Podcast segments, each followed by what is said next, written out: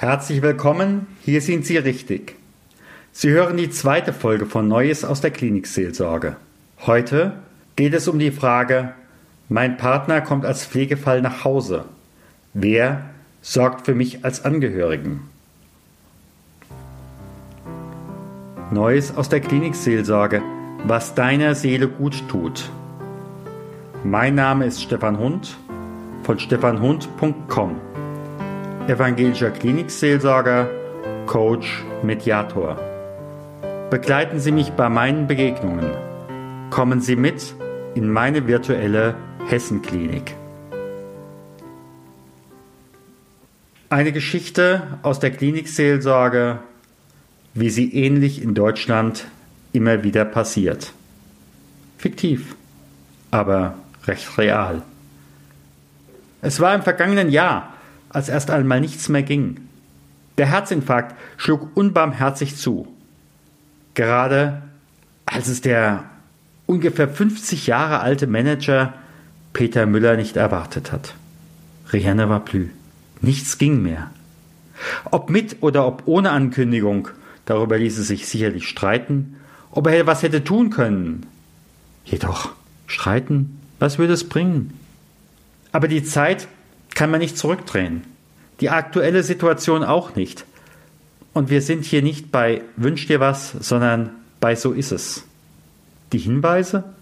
Sie waren deutlich, sie waren da. Nicht zuletzt das deutliche Übergewicht, gerade in der Bauchzone, das gelegentliche Zigarettchen oder auch der Bourbon. Nicht zu unterschätzen war auch die wenige Bewegung, die sich Peter Müller erlaubte. Daheim am Wochenende das Familienauto, am Arbeitsort Zug und Taxi. Mehr brauchte er nicht. Wie jedes Wochenende fuhr der vielbeschäftigte auch jenen Freitag die 300 Kilometer mit der Bahn nach Hause. Wie gewöhnlich schlief er die meiste Zeit. Er wollte ja die Zeit effizient nutzen und erfrischt für sich und seine Frau daheim ankommen. Und, wie so oft, hatten sie auch am Wochenende so einiges vor. Auf einmal der wahnsinnig schmerzhafte Stich in der Brust, die Atemnot. An mehr kann er sich eigentlich gar nicht mehr erinnern. Eine zufällig im gleichen Abteil sitzende Notärztin griff sehr beherzt und professionell ein. Es musste alles, alles sehr schnell gehen. Alles griff ineinander. Der bereits bereitstehende Rettungswagen brachte ihn dann vom Bahnhof in die Notaufnahme. Und so wurde das Leben des durch einen Unfall schwer erkrankten Peter Müller gerettet. Seine Ausweispapiere hatte er dabei, so dass umgehend seine sehr geschockte Frau, die gerade am Bahnhof seiner Heimatstadt auf ihn wartete, verständigt werden konnte. Als Klinikseelsorger wurde ich angefragt, in dieser Situation dazuzukommen und entsprechend dabei zu sein und zu unterstützen.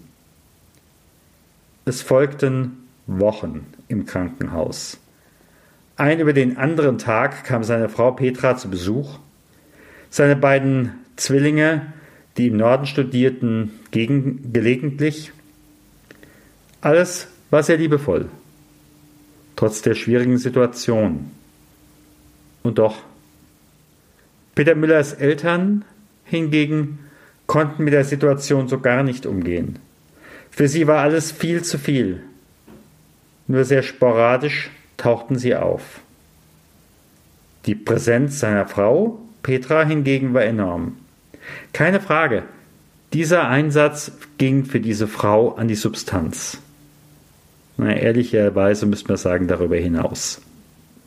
Als Freiberuflerin konnte sie ihre Zeit zwar etwas freier einteilen, aber mehr als 50 Wochenstunden waren bei ihr schon vorher eher die Regel denn die Ausnahme. In regelmäßigen Abständen kamen auch wir von der Klinikseelsorge bei den Patienten vorbei. So war es gewünscht. Oftmals haben wir Gespräche angeboten, manchmal saßen wir einfach nur da, erst einmal abwartend, was von Peter Müller kam.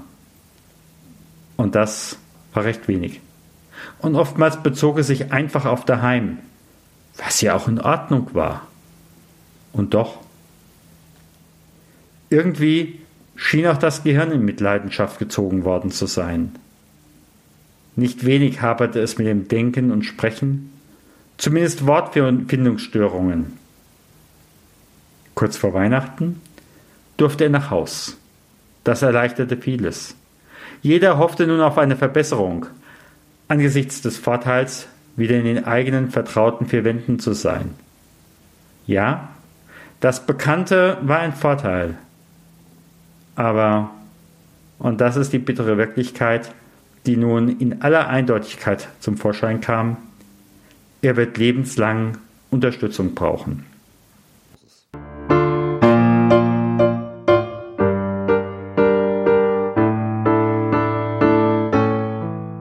Da gehen auch einem Klinikseelsorger die unterschiedlichsten Gedanken durch den Kopf. Da ist auf der einen Seite der oberste Einsatz für das Leben und das ist auch gut so. Da ist das Mitgefühl gegenüber den Patienten und seiner Frau. Da ist auch der notwendige innere Abstand. Von dem Hinschauen sind wir nämlich etwa gleich alt. Und auf der anderen Seite die Frage aller Fragen angesichts des Verlaufes. Was wäre wenn? Eben keine Notärztin einige Reihen daneben gesessen hätte und sehr beherzt und professionell eingegriffen hätte, dann wäre die Attacke tödlich gewesen. Und die andere Frage aus dieser Kategorie, was hätte der Patient angesichts seiner heutigen Situation damals gewollt?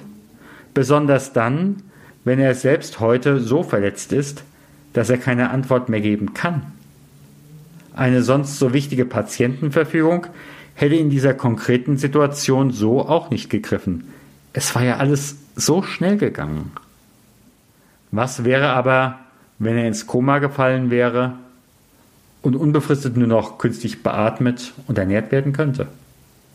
Was würde dann in quasi seinem Gesundheitstestament stehen? Oder müssen das all die Angehörigen gemeinsam mit der Zuständigen in der Klinik Viele Kliniken haben ja ein Ethikkomitee. Müssen sie alleine entscheiden? Keine einfache Frage und erst recht keine einfache oder auch allgemeingültige Antwort.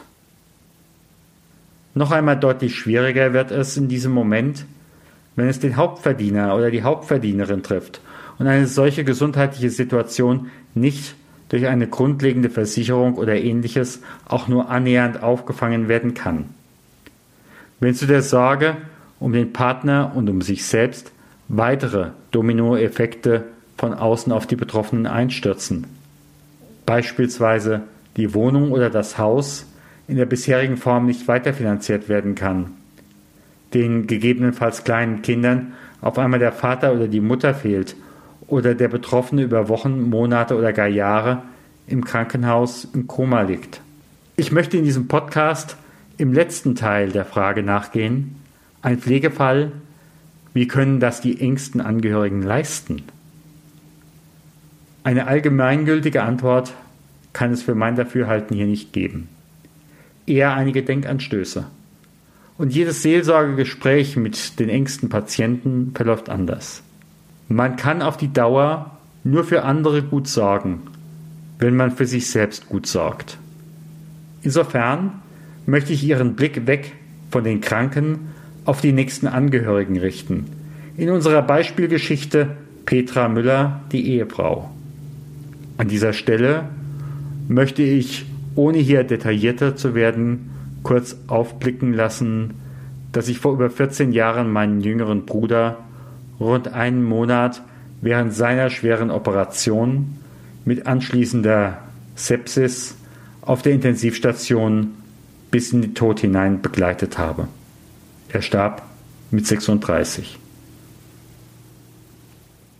Ich darf sein ist für mich die erste zentrale Botschaft für den Angehörigen. Auch wenn für viele von Ihnen, liebe Zuhörer, dies in jener Situation möglicherweise befremdlich wirkt, gar deutlich Widerspruch hervorruft. Ich bringe dies für mich sehr wohl mit der Taufzusage zusammen, Du bist mein geliebter Sohn, meine geliebte Tochter, um mit Luther zu sprechen, an dir habe ich wohlgefallen. Oder wie es bei vielen Taufsprüchen heißt, Fürchte dich nicht, denn ich habe dich erlöst, ich habe dich bei deinem Namen gerufen, du bist mein. Ich bin, ich darf sein, ich muss nicht erst noch werden, geschweige denn mich selbst verleugnen oder gar mich für den anderen aufgeben. Denn dann kann ich auf die Dauer ihn auch nicht mehr unterstützen. Dieses Ich darf sein gilt gerade den Menschen, die erkennen oder erkennen müssen, ihr Leben geht nicht weiter wie bisher. Manche sprechen auch von Trümmern, hangeln sich womöglich vom einen zum anderen Tag, von einer Hiobsbotschaft zur nächsten. Ich darf sein.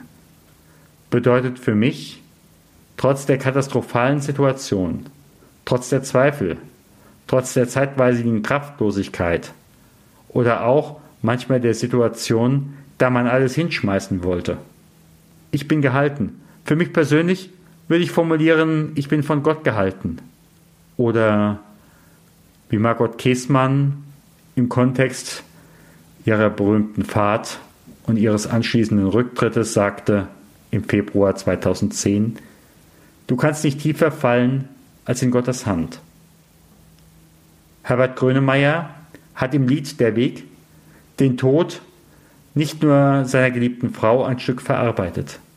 Er nennt das, was nun beginnt, dann neue Zeitreise.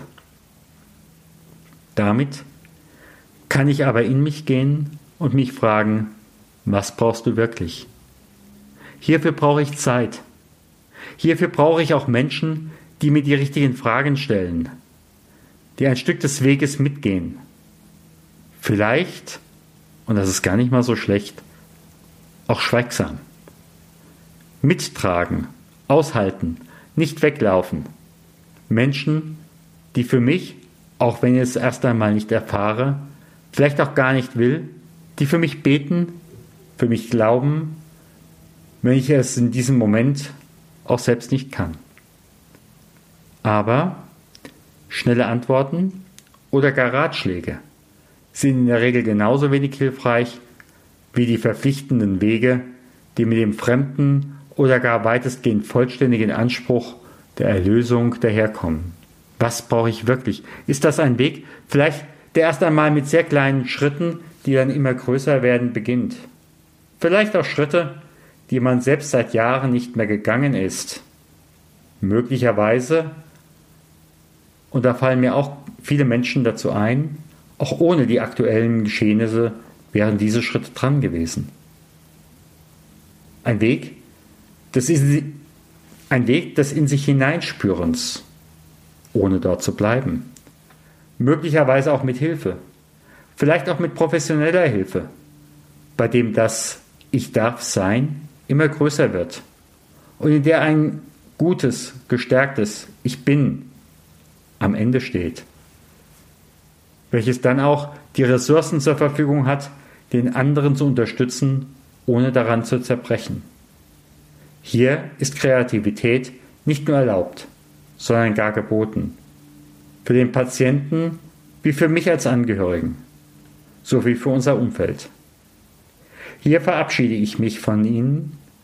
Gehen Sie in die vor, uns, vor Ihnen liegende Zeit im Segen Gottes. Gott segne dich und behüte dich. Gott lasse leuchten sein Angesicht über dir und sei dir gnädig. Gott erhebe sein Angesicht auf dich und schenke dir seinen Frieden.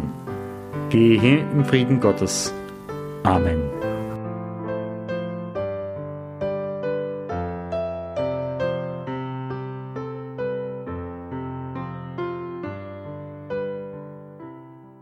Herzlichen Dank für Ihre Zeit und Ihr Zuhören bei Neues aus der Klinikseelsorge.